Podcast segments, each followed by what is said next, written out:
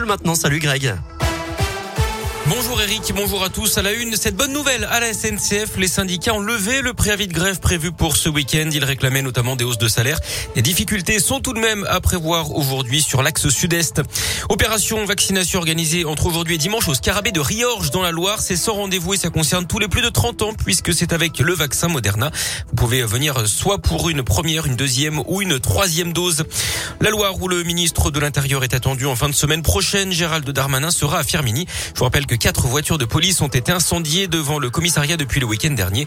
L'enquête se poursuit. Les syndicats de police dénonçaient de possibles représailles après le renforcement des contrôles des trafics de stupéfiants dans le secteur.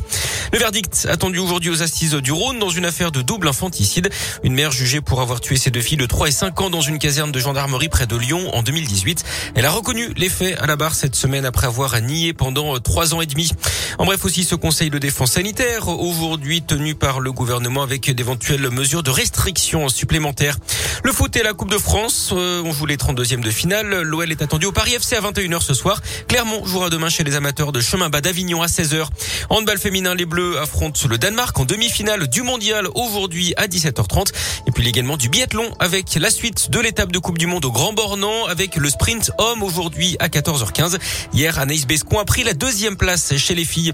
Et puis la météo encore de la grisaille aujourd'hui, 1 à 2 degrés ce matin, 5 à 6 cet après-midi. Pour ce premier week-end des vacances, des éclaircies demain, retour des nuages en revanche dimanche.